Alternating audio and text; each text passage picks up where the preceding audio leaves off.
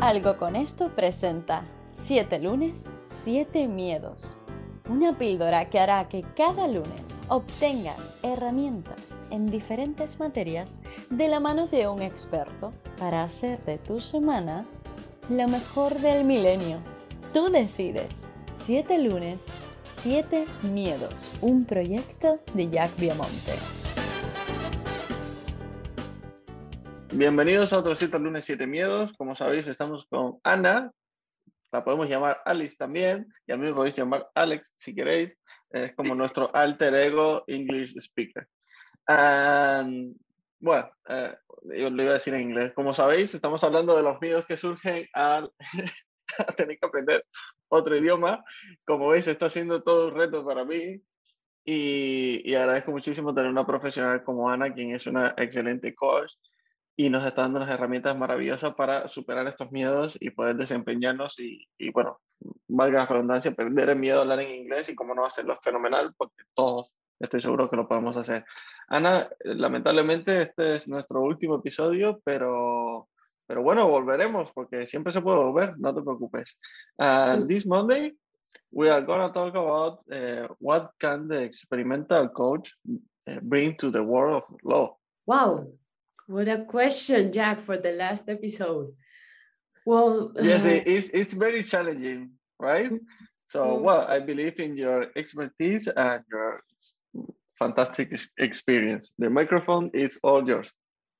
Thank you, Jack. Um, I have a very big respect for this sector, uh, the the loyal sector. So uh, I really appreciate this question, and you know the biggest thing that experimental coaching can bring to to your wall let's say because you're a lawyer is the pure connection with what you cannot see but you can feel with that those things that are not measurable that you cannot measure with what is with what has no law. There are things that have no law and especially communication as it comes from inside sometimes it doesn't have a law but um, this is going to lead when you really apply it properly the experimental coaching leads to better agreements.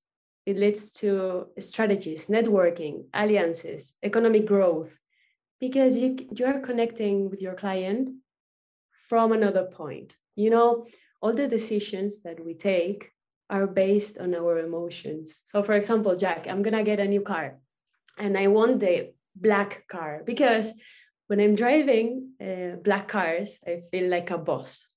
You know that that sentence, um, act like a lady, think like a boss. So I feel like a boss when I'm driving a black car.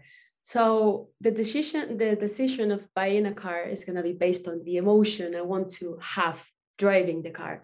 So this is the same in any sector, but especially in the in this beautiful sector uh, that you're in.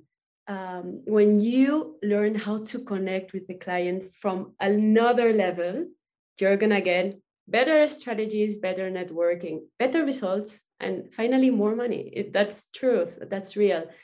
And as well, um, you know, I think that client will not have uh, just a legal process. Uh, we are all afraid of loss. When you start the legal process, you're like, oh my God, I don't control this. Maybe I'm going to fail. Maybe, I don't know, I have a, a discussion with the person. Um, I'm trying to, I don't know, to arrange something. So you, as a lawyer, can have a pure connection and you make this whole process such an, an adventure instead of a stressful situation. Thank you, Jack. Well, thank you, you. Uh, it's, it has been a pleasure to have you here. I really appreciate your your participation in in this uh, series of, of seven episodes, and thank you, thank you very much from the to bring all your experience uh, about experimental coaching to to this world.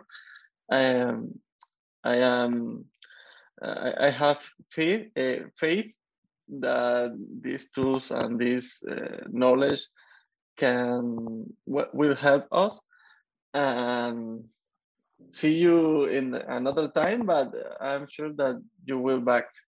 So thank you very much. Yeah, this is not gonna be just one series of seven episodes because you're now you're Alex. I'm Alex. we can use our personalities whenever we want. And thank you for bringing my work, my passion to your world that I respect so much and that I want to learn more about, Jack, uh, from you, your colleagues. So thank you. And yeah, we talk very soon.